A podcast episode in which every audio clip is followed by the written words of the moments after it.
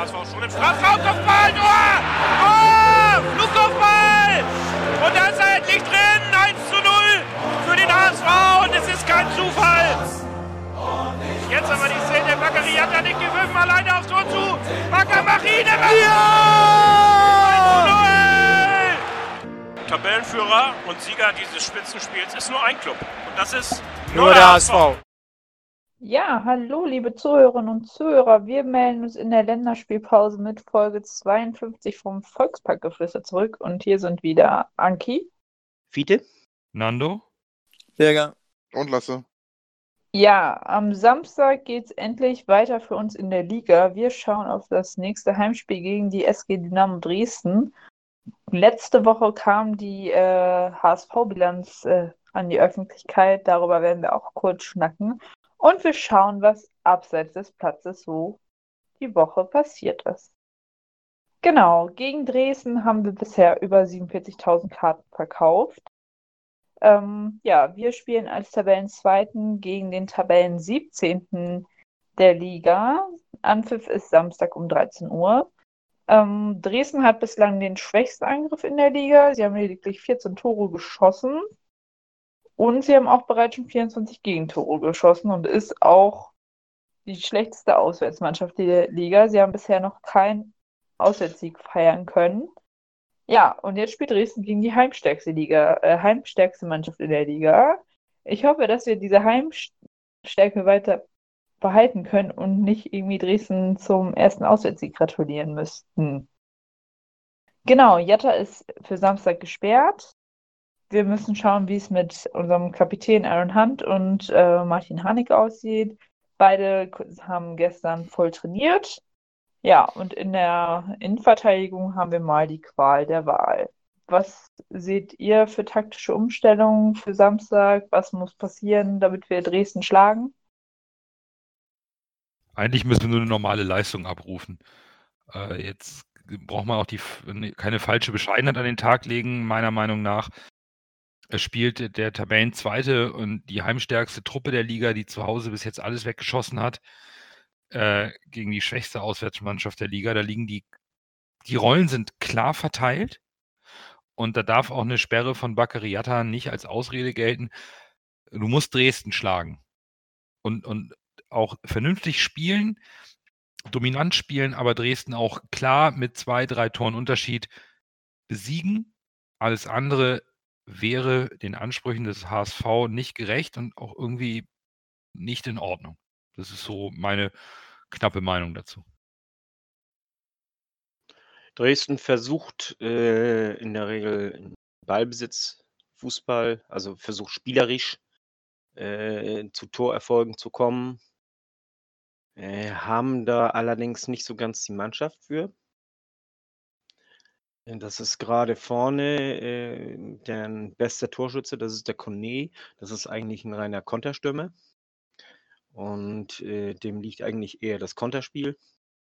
So, wenn er mit 'm langen Ball geschickt werden kann, mit so 'm steilen Pass, das ist eigentlich das, was er am liebsten und dann ins Laufduell mit dem Innenverteidiger. Die Innenverteidiger sind meistens nicht die allerschnellsten, weil sie groß und und große Brecher sind. Und, äh, das mag er eigentlich am liebsten. Und äh, das könnte unser Vorteil sein. Also 'ne wir haben ja in der Regel immer eine gute Konterabsicherung.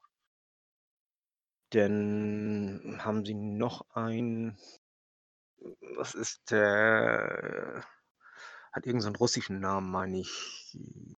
Remenew oder irgendwie so Ich weiß, wen du meinst. Das ist 'n guter. Ja, der ist eben auch gut und und der ist vom Typ her auch ein bisschen anders, aber hat doch nicht so ganz die Abschlussqualitäten. Ist sonst ein 'n guter Stürmer eigentlich. Ja, und ansonsten Hausmannskost. Und wie Nando sagt, also müssen wir. Ich will nicht sagen mit mit zig Toren, aber müssen wir schlagen. Da gibt es kein Wenn und Aber und kein nichts, keine Ausreden. Das ist unsere Mannschaft ist breit genug. Du meinst Alexander Jeremejew? Ja, irgend irgendwie so. Jeremy Jeff, ja. Ihr, ihr, kennt, ihr aber- kennt tatsächlich Namen von Dresden-Spielern. Beeindruckend. Ich habe gerade auf Transfermarkt geguckt. Das, erkl Äh, das erklärt, das- ja, genau. Stummler. Ja, man muss ja auch nicht, man muss ja auch nicht sich mit äh, Lorbeeren schmücken, äh, die nicht, Nö, ist ehrlich, ja- die ja nicht okay. ehrlich verdient sind. Äh, der ist übrigens Schwede. Typischer schwedischer Name, ne? Ja, Spielt Dario Dumic immer noch für Dresden? Wie bitte? Wer? Spielt Dario Dumic immer noch für Dresden?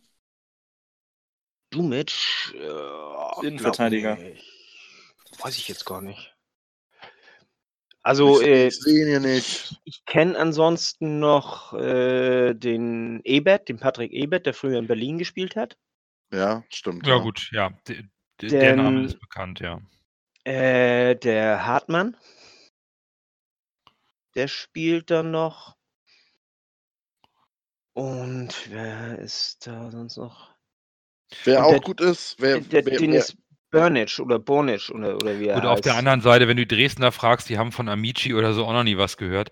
Ja. Glaub, Namen spielen eigentlich keine Rolle. Äh, äh, Prinzipiell geht es nach Leistung und die Leistung in dieser Saison ist eindeutig zugunsten des HSV zu werten wer mir mal positiv, also wer mir mal positiv aufgefallen ist von den Spielern von äh, Dynamo Dresden ist äh, äh, Baris Artik. Das ist ja, auch ein Spieler. Spielmacher sowas so, ne? Ja, ja, der, also ich, ich habe ich, ich hab den mal letztens irgendwo gesehen in der zweiten Liga-Konferenz. Also der hat mir richtig gut gefallen.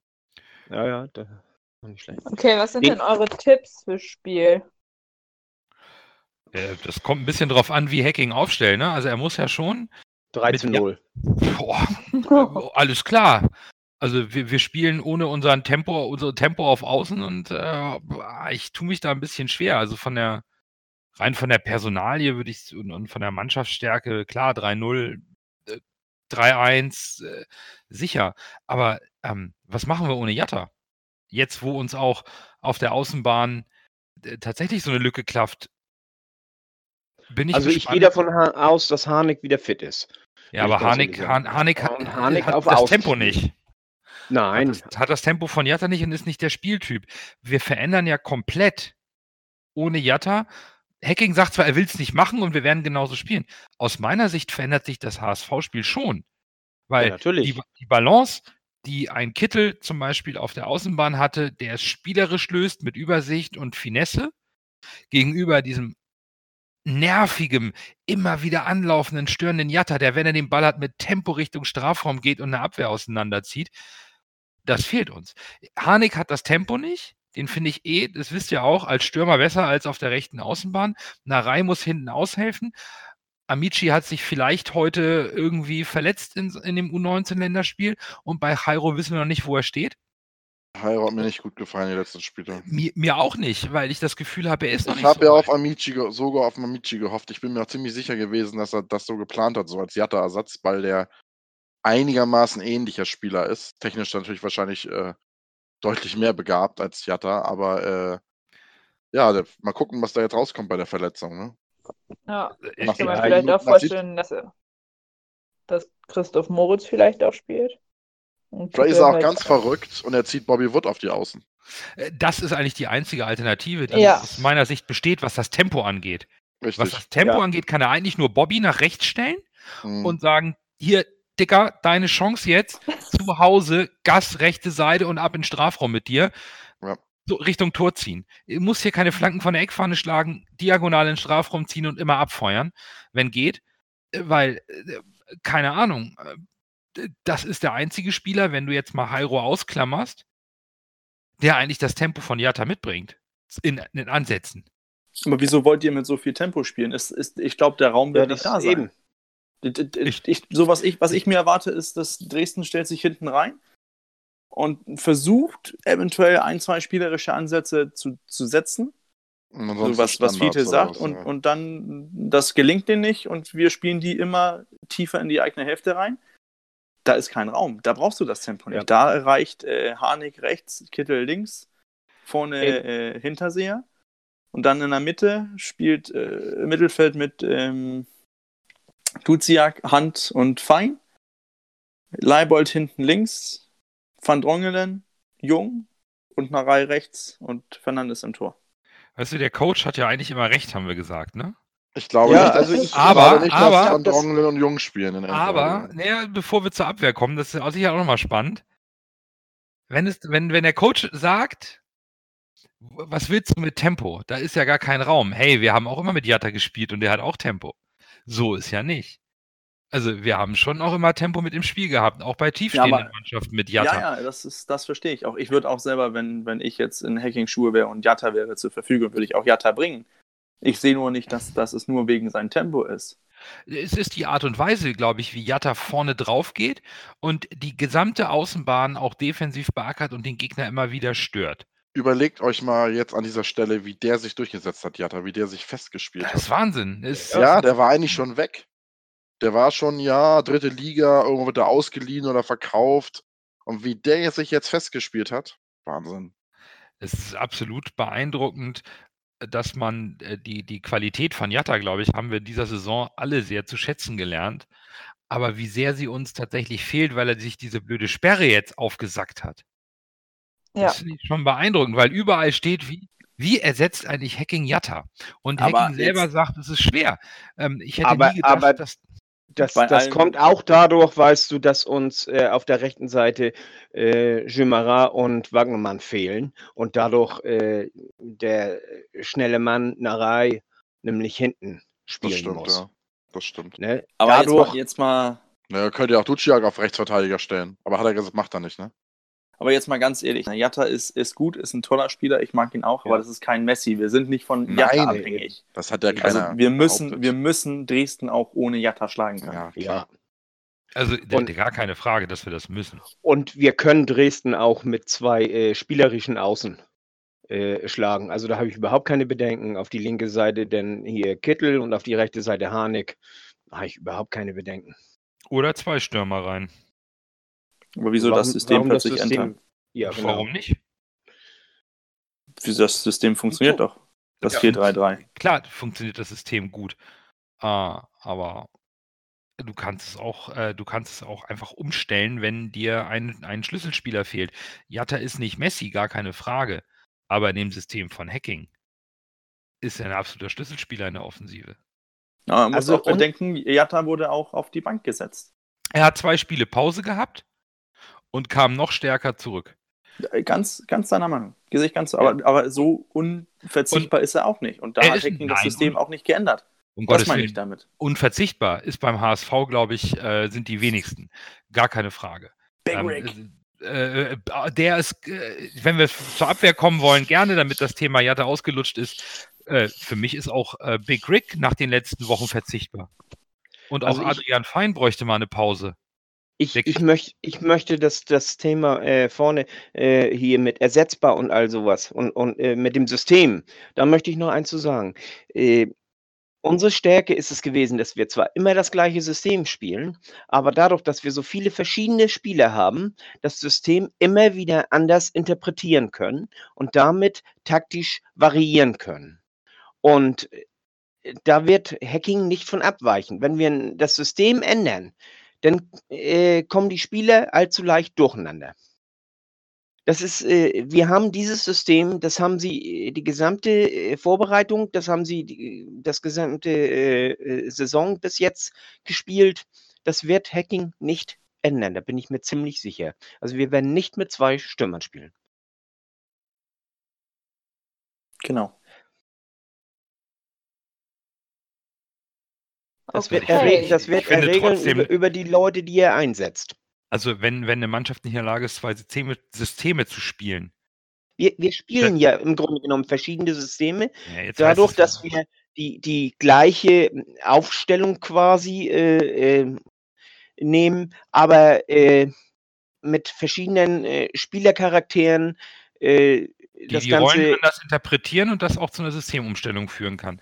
Mir geht es Ja. gar nicht darum, prinzipiell äh, zwei nominelle Stürmer aufzusetzen. Es geht schlicht und ergreifend darum, dass ein Schlüsselspieler der bisherigen laufenden Saison in der Offensive wegfällt, den wir in dieser Form so nicht haben. Ich mache sie dann Vergleich zu Aaron. Hunt. Aaron Hunt, wenn der als Kapitän und zentraler Spielmacher ausfällt, haben wir mit Kittel einen Zehnerersatz im Kader. Aktuell haben wir keinen Flügelspieler wie Jatta als Ersatz im Kader.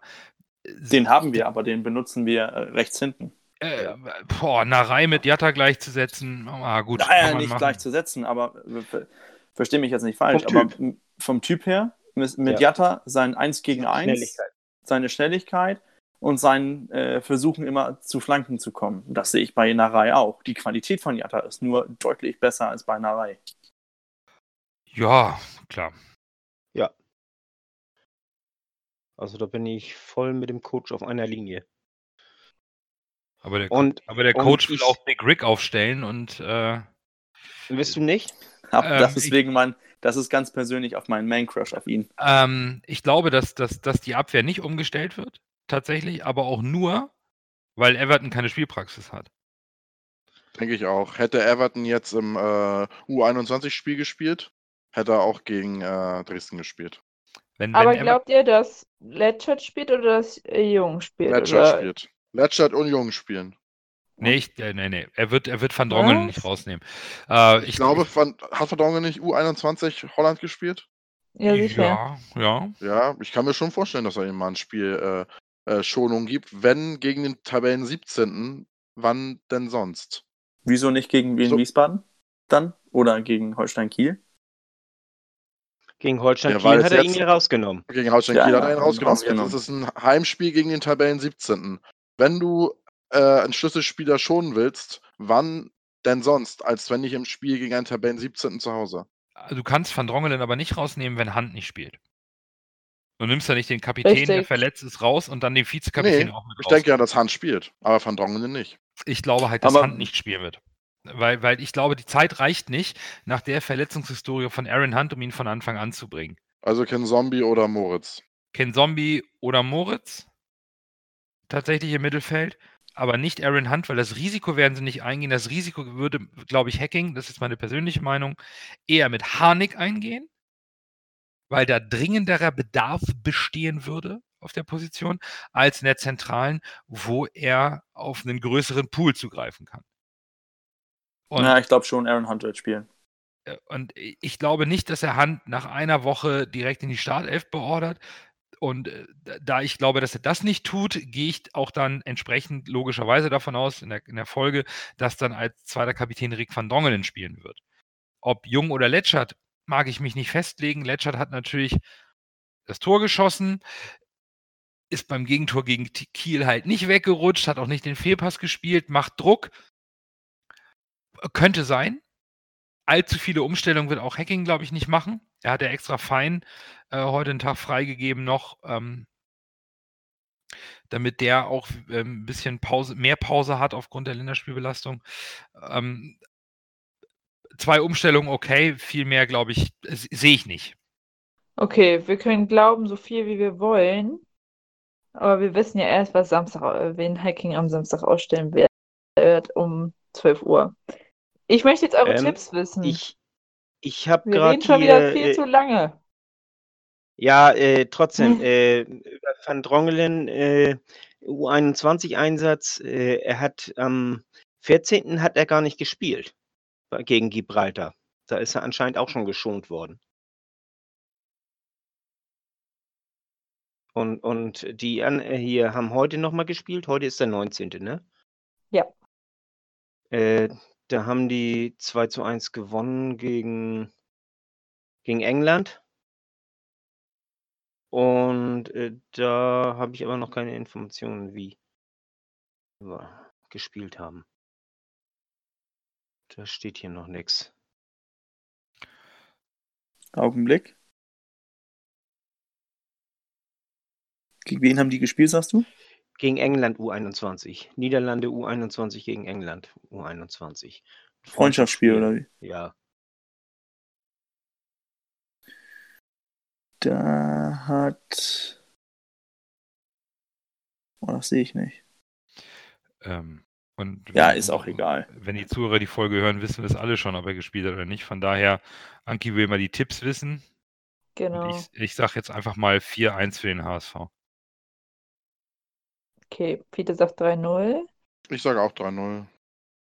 Ich sag Unser 2-0. Coach. Und ich sage ähm, 2-0. Genau. Ihr habt wieder natürlich die Möglichkeit, nach dem Spiel euren Man of the Match zu küren und sechs Punkte zu vergeben. Hashtag dafür HSV MOTM 14 für den 14. Spieltag. Genau, letzte Woche wurde die HSV-Bilanz für das Geschäftsjahr 1.7.2018 bis zum 30.06.2019 veröffentlicht und unser Finanzexperte Nando hat dazu das alles mal hübsch für euch zusammengefasst. Ja, hübsch, hübsch ist eine Sache und ähm, es ist lange her, Einfach. dass ich, äh, dass ich Bilanzen tatsächlich analysiert habe. Spannend fand ich jedoch einfach mal Aber den. du hast es mal gemacht. Ich habe es mal gemacht und ich habe mir ein paar Zahlen rausgesucht, die ich im Rahmen dieses, der HSV fährt schon wieder minus ein von 18 Millionen, interessant fand, weil sie einfach unverständlich sind. Und zwar, indem man sich einen Vorjahresvergleich zieht. Die letzte Bilanz war, ähm, die Vorjahresbilanz war der Abstieg, die, das Abstiegsjahr aus Liga 1 und die jetzige Bilanz ist die erste Saison Liga 2. Es, was ich, was ich halt, in, ähm, was natürlich klar ist, wir haben 2 Millionen Euro mehr Verlust gemacht in Liga 2 als in Liga 1. Auf der anderen Seite gab es in Liga 1 äh, unter dem Punkt sonstige betriebliche Erträge so ein, so ein, so ein Erlös von äh, 30 Millionen. Und da wurde ja immer gesagt, hier die klassischen Bilanztricks. Da hat nämlich Kühne auf 27 Millionen Forderungen verzichtet, die er uns irgendwann mal so ein Darlehen gegeben hat. Hat gesagt, komm, ich verzichte drauf. Und dann sagst du, na gut, da muss ich jetzt als Erlös einbuchen. Das heißt, der HSV hat äh, in, in der Bilanz äh, des Abstiegsjahres schön sich mit 27 Millionen geschenkter Kohle von Kühne äh, seinen, seinen Umsatz äh, erhöht oder seine Erträge. Das hat er in Liga 2 nicht getan. Das ist der erste entscheidende Punkt. Wir haben da keine Bilanztricks über Gelder, auf die Kühne verzichtet hat in der Bilanz, sondern wir haben mal unsere tatsächlichen Erlöse drin aus Sponsor, Vermarktung, Transfers und so weiter und so fort, aber ohne irgendwelchen Mist, den Kühne uns geschenkt hat und den wir jetzt aktivieren, um die Bilanz zu verschönern. Das ist so der erste wirklich ähm, klare Punkt, der diese 8 Millionen aus meiner Sicht etwas relativiert, den, den Verlust. Weil der HSV hat in Liga 2 defizitär gewirtschaftet, ja. Wir haben zwar einen Transferüberschuss ähm, geschafft, wir haben auch etwas höhere Verbindlichkeiten, darin steckt aber auch die neue An Anleihe, die wir brauchen, um die alte abzulösen. Auch das ist natürlich aus finanzieller Sicht nicht unbedingt optimal, geht aber gerade nicht anders. Wir haben halt ähm, deutlich höheren Transferüberschuss erwirtschaftet. Wir haben aber, und das muss man auch sehen, wenn man immer sagt, in Liga 2, das tut euch mal gut und ist ein reinigender Prozess. Ja, ist es. Wir haben deutlich weniger Personalkosten von fast 75 Millionen auf 47 runter. Und wir hatten in dem ersten Zweitliga-Jahr auch noch ähm, Lasogga, Holtby und Co. dabei. Ich gehe davon aus, dass in der neuen Bilanz, also für die aktuelle Saison, da die Personalkosten noch ein Stück weiter runtergehen. Ähm, aber man sieht schon, im Sponsoring haben wir 7,5 Millionen weniger und in den medialen Vermarktungsrechten auch knapp 13 Millionen weniger Einnahmen. Also das ist schon brutal und das ist das, das war das erste Jahr in Liga 2. Und jetzt kommt das zweite Jahr. Das ist schon hartes Brot. Nichtsdestotrotz, so mal für mich aus dem Bauch heraus, ich bin nicht glücklich darüber, dass Herr HSV weiterhin ein Minus macht. Was die Zahlen angeht, wir haben viel verkauft. Wir sehen auch am aktuellen Kader, so richtig viel Tafelsilber haben wir nicht. Wenn wir aufsteigen, wird es schwer. Ähm, einen Douglas Santos haben wir jetzt schon äh, rausgehauen für einen zweistelligen Millionenbetrag. Da, da ist nicht viel Spielraum. Aber wenigstens haben, Douglas haben wir, Santos fällt aber erst in dieses Jahr. Das ist mir klar. Ich rede nur davon, Ja. dass wir für nächstes Jahr Ja, nee, ich wollte das bloß auch für, für unsere Hörer. Nicht, dass sie denken, der, der äh, fällt ins letzte Jahr in, in, in die Nein, Bilanz, die letzten- wir hier nein. beschnacken, sondern äh, ich der fällt in die Bilanz, die wir nächstes Jahr beschnacken werden. Das habe ich so auch nicht, nicht gesagt, sondern Nein, äh, ich- wir- ich- es ging ich wollt's darum, nur dass wir erklären. kein Tafelsilber mehr erklären. haben. Ja, Wir haben in, in den letztjährigen Bilanztransfers wie Wallacey, Waldschmidt, äh, André Hahn und Albin Ektal drin. in der neuen werden wir Douglas Santos, Fiete Arp und auch den, die vorzeitigen Erlöse von Kostic drin haben. Sonst wäre auch der Umbruch gar nicht möglich gewesen. Aber wir haben auch nichts mehr im Kader, wo man sagt, wir haben hier ein Juwel. Wenn wir aufsteigen, verkaufen wir das, um unseren Kader umzustrukturieren für Liga 1. Wir sind blank, was das angeht. Wir haben zwar auch keine, kein Dings mehr, keine, keine Sachen mehr mit Kühne, und das erste Jahr in Liga 2, wo das auch mit Kühne mal glatt gezogen wurde, zeigt mir, dass der HSV zumindest richtig umgedacht hat, um wieder mit eigenen Mitteln nach und nach sich aufzubauen. Aber viel Spielraum ist auch nicht. Die Bilanz, die 8 Millionen finde ich jetzt persönlich nicht so schlimm im, im, im, äh, als Verlust. Es war zu erwarten. Aber es zeigt auch, wir sind wirklich an der Kante und große Sprünge sind nicht drin. Und auch wenn wir aufsteigen, wird es ein harter Abstiegskampf, weil so wirklich Reserven haben wir nicht. Und Spielermaterial, um äh, groß äh, aus Silber Gold zu machen, um den Kader zu verstärken, haben wir auch nicht. Da gewinnt auch diese Aussage der Verantwortlichen, wenn wir aufsteigen, müssen wir sehr intelligente Transfers machen. Äh, äh Nochmal eine ganz deutliche, äh, tiefere Bedeutung, denn so wirklich Kohle haben wir auch nicht auch wenn wir nicht noch weiter in die Miesen geschlittert sind. Das ist jetzt so mal meine Zusammenfassung aus den Zahlen in einfacher Form, die man so gegenüberstellen kann. Was ich noch erwähnen möchte, ist, wir haben ja äh, zum Bilanzstichtag 6 Millionen mehr Schulden, in Anführungsstrichen. Wir haben aber einen Kassenbestand von über 17 Millionen. Das betrifft wir vorher nicht hatten. die Anleihe, das ist die Anleihe. Ne? Ja, ja, eben. Das, das, ist, das ist die Anleihe. Also das ist äh, äh, bloß die, die Anleihe, die ist hier ja noch als, als äh, Verbindlichkeiten gebucht. Und wir haben das Geld für die Anleihe haben wir am 30.06. eben schon auf dem Konto gehabt.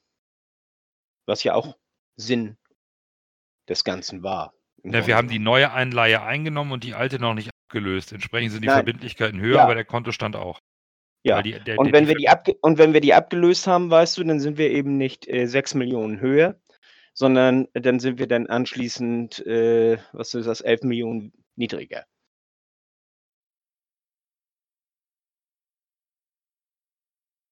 Verstehst du, was ich sagen will? Ich hatte das erwähnt, dass die, die höhere Verbindlichkeit von 85 auf 91 sich darauf beziehen, dass wir auch mit 12,5 Millionen die neue Anleihe bereits drin haben. Und ja, nee, ähm, okay, wenn, die, denn, wenn die äh, neue Anleihe, wenn die alte abgelöst wird, verringern wir natürlich unsere Verbindlichkeiten. Und die Differenz dazu, diese 6 Millionen, darüber sprach ja auch Wettstein, dass wir eigentlich in diesem Rahmen äh, Finanzschulden abgebaut haben, weil sich das überschnitten hat mit der Ablösung der alten und der Aufnahme der neuen Anleihe, weil wir die ja mit gegenfinanzieren müssen. Ja, dann habe ich das nicht mitgekriegt, habe ich, muss zu entschuldigen. Ja, ansonsten. Was mich aber noch interessieren würde, wäre jetzt mal so, ähm, eure ersten Gedanken, wenn ihr eine Bilanz hört und vorher wurde ja groß von 20 Millionen Miese spekuliert. Was geht einem eigentlich so bei euch, der vielleicht nicht so viel mit Bilanzen und, und so ein Kram zu tun hat? Was geht euch da eigentlich durch den Kopf, wenn ihr über euren Verein lest? Horror minus 20 Millionen, neuntes Jahr in Folge.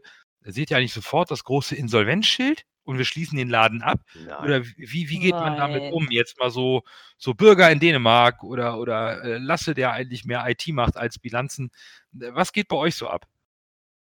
Naja, dass es von der Presse ein bisschen reißerisch äh, hoch aufgebauscht wird, äh, weil es um den HSV geht und der HSV immer mit dem Wort Pleite in Verbindung gebracht wird, ist ja logisch. Von daher äh, wird nicht alles so heiß gegessen, wie es gekocht wird. Äh, da ist an allen Meldung immer ein Quäntchen Wahrheit ist, stimmt teilweise oder meistens auch. Von daher muss man da immer so einen Mittelweg finden und sich dann bei den bekannten Quellen so ein bisschen belesen und dann weiß man auch, wo der, äh, wo der Bartel den Most holt. So viele, äh, solche, so viele Redewendungen jetzt auf einmal hier. Äh, äh, ich finde es, äh, ja, wie gesagt, man muss halt die alle Nachrichten mit, äh, mit Vorsicht genießen und dann weiß man auch, äh, inwiefern es äh, um den HSV bestellt ist. wir haben ja durch die Anteilsverkäufe in den Jahren auch viel an Eigenkapital reinbekommen. Das wird dann natürlich anschließend durch äh, die Verluste wieder verloren haben, aber äh, trotzdem, äh, äh, dadurch haben wir ja immer noch eine Eigenkapitalquote. Und Insolvenz hat nicht unbedingt was mit Gewinnen zu tun, sondern Insolvenz äh, hat was mit Liquidität zu tun. Und äh, das läuft nicht unbedingt parallel. Das läuft zwar meistens parallel, weil wenn du keine Gewinne machst, dann hast du in der Regel auch keine gute hier Liquidität, aber solange die Liquidität stimmt, äh, bist du nicht insolvent. Und andersrum, du kannst enorme Gewinne machen, rein theoretisch. Äh, wenn du nicht liquide bist, dann bist du zahlungsunfähig und dann, äh, also das nützt ja alles nicht. Das ist, das, das muss man immer so ein bisschen äh, zweigeteilt sehen. Und wir haben ja äh, in den, ich glaube, äh, 2014, 2015, äh, da waren wir ja zweimal ganz haarscharf vor der Insolvenz. Deswegen haben die ja auch an Kühle, Kühne die Anteile verkauft. Kühne hat ja erst äh, hier äh, mit Krediten ausgeholfen und dann anschließend haben sie das ja in Anteile umgewandelt. Und äh, aber jetzt, äh, wenn ich die Zahlen hier sehe, äh, ich sehe da überhaupt nichts von Insolvenz, muss ich ganz ehrlich sagen. Und vor allen Dingen sehe ich eine enorme Stabilisierung der Zahlen. Und wie Nando eben auch sagt, ohne irgendwelche Tricks oder sowas dabei. Ja, danke, Nando, dass das auch für, weiß nicht, Menschen zusammengefasst hast, die nicht jeden Tag mit irgendwelchen Finanzzahlen zu tun haben. Sehr verständlich. Genau, dann gucken wir doch noch zum Schluss, was abseits des Platzes so passiert ist. Ähm, ja, die Presse spekuliert mal wieder ein wenig, ob der HSV sich in der Winterpause nochmal verstärken äh, wird, ob offensiv oder defensiv. Da streiten sich die diversen Blättchen. Ähm, was glaubt ihr? Ich glaube, ein Rechtsverteidiger.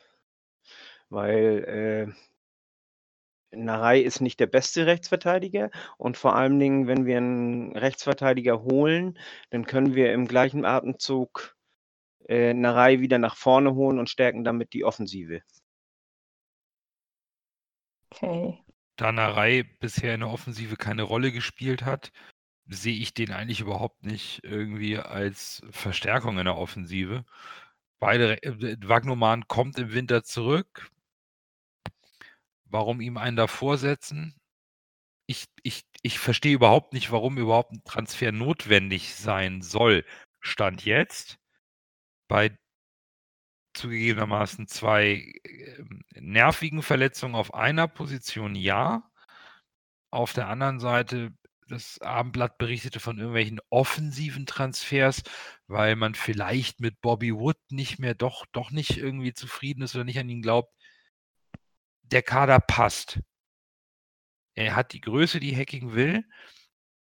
Äh, es kommen einige Spieler auch noch gar nicht so richtig zum Zuge. Aktuell, und man muss ja immer sagen, Stand jetzt, sehe ich keinen Bedarf für einen weiteren Transfer.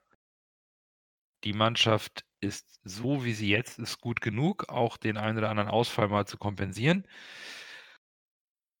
Und da müssen einfach Spieler aus der zweiten Reihe dann die Chance ergreifen und sich reinspielen. Das hat ein Wagnoman zum Beispiel ganz hervorragend gemacht, als äh, Jamra ausgefallen ist.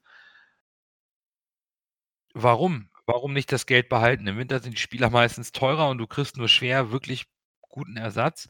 Das muss schon echter Kracher sein, den du mal eben so aus dem Hut zauberst. Weiß ich nicht.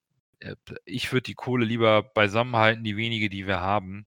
Es sei denn, es kommen noch ähm, äh, tatsächlich schwere Verletzungen hinzu. Ja, man munkelt ja, dass man eventuell sich dann einen Spieler sucht, der aus Liga 1, der momentan dort keine Rolle spielt, dass er dann halt in der Rückrunde oder in die verbleibenden 16 Spiele, die es dann ja ab Ende Januar noch sind, äh, dass er da eben Spielpraxis äh, sammeln kann. Ähm, ja, aber ich sehe eigentlich wie du, Nando, auch derzeit nicht so den Bedarf, wo ich sage, boah, jetzt müssen wir da unbedingt was machen auf der Position. Ich glaube, das wird davon abhängen, was für Möglichkeiten sich ergeben werden. Also ich glaube, der Spielraum, es kann sein, ja, der Spielraum ist da, aber ich glaube, der Spielraum wird nicht groß sein. Und ich glaube, wenn Hacking einen neuen Spieler möchte, möchte er einer, der direkt in die erste Elf gehen kann. Denn sonst macht das keinen Sinn. Dann bist du auf jeder Position, bis auf links außen, bist du doppelt besetzt, also Linksverteidiger. Mhm. Ähm, da musst du, die Breite stimmt, wie Nando sagt, der Kader passt. Wenn, dann musst du die Top 11 der, des, des Kaders stärken. Und das hängt davon ab, welche Möglichkeiten sich, sich bieten. Ich glaube nicht, dass man einfach einen Spieler holen wird, weil man einen Spieler holen muss. Da bin ich mir ziemlich sicher. Ich glaube auch, das wird ein, ein leises Transferfenster für den, für den HSV. Ich sehe auch nicht, welcher Spieler mitten in der Saison abgegeben werden sollte. Ich glaube, dass äh, der HSV sich bemühen wird, einen Stürmer zu holen, da nicht mehr wirklich auf Bobby Wood gesetzt wird. Auch wenn wir das vielleicht manchmal alle noch ein bisschen hoffen, äh, glaube ich nicht, dass das Vertrauen in Bobby Wood noch so groß ist und Hinterseher ein bisschen so die Krise hat und dass dann mit äh, Harnik eher so als Backup auf den Außen oder auch als Einwechselspieler für einen Sturm gerechnet wird äh, tippe ich, dass äh, man noch einen Stürmer holen wird. Ich könnte mir vorstellen, dass vielleicht Selke als Ausleiher geholt wird und bei Aufstieg verpf äh, verpflichtender Kauf. Irgendwie sowas. Sowas könnte ich mir gut vorstellen. Weil der, ja, ist, sowas könnte, der, so, ist, ja, der ist ja im die, Gespräch. Die, ähm, die Formalität von den Transfer finde ich, finde ich eigentlich ganz interessant, wenn man sagt, wir leihen den das erste halbe Jahr und holen ihn dann im Sommer im Falle eines Aufstiegs. Bin ich mir ziemlich sicher, dass es sowas, sowas werden Ja, genau. Ich könnte, könnte ich mir auch vorstellen. Ich könnte mir tatsächlich gut vorstellen, dass es, Hahn, äh, dass es Selke wird. Das machen wir mit Harnik ja auch so. Haben wir jetzt genau. geliehen genau. und im Sommer bei Aufstieg äh, wieder gekauft. Genau. Das ist wieder, das ist auch wiederum das, das schwierige Spiel, was äh, Mutzel und, und ähm, wie heißt der? Bolt? Bolt, ne? Ja. ja. Die, die jetzt haben, äh, HSV ist auf einem guten Weg in die erste Liga.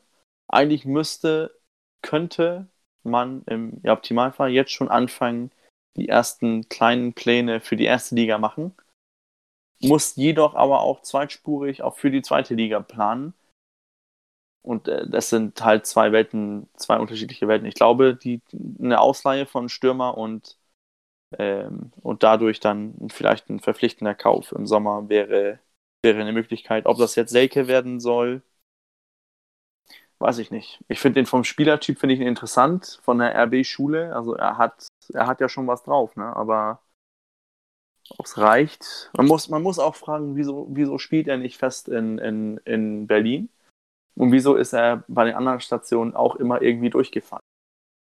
Da muss irgendwas sein, was, was, äh, was dann nicht passt. Aber vielleicht ist Hacking ja der Richtige, der ihn auf die richtige Spur bringen kann. Dann, ich glaube, der ist erst 24 oder so, ne? Rein, rein vom Talent und vom Spielerischen her halte ich das halte ich ihn für auf jeden Fall für einen guten Stürmer. Vom Typen her, weiß ich nicht, kann man sich, glaube ich, streiten. Was ich so bis jetzt von ihm mitbekommen ich habe, ich kenne ihn nicht persönlich, von daher muss man da immer vorsichtig sein ihn da menschlich beurteilen zu wollen, ist, glaube ich, nicht der einfachste Charakter. Äh, aber ich denke, spielerisch würde er uns schon weiterbringen. Wie kommt ihr eigentlich alle auf Davy Selke? Weil der HS es gab mehrere Gerüchte von diversen Quellen, dass der HSV wohl im Falle eines Aufstiegs tatsächlich äh, Selke holen will. Ah, okay.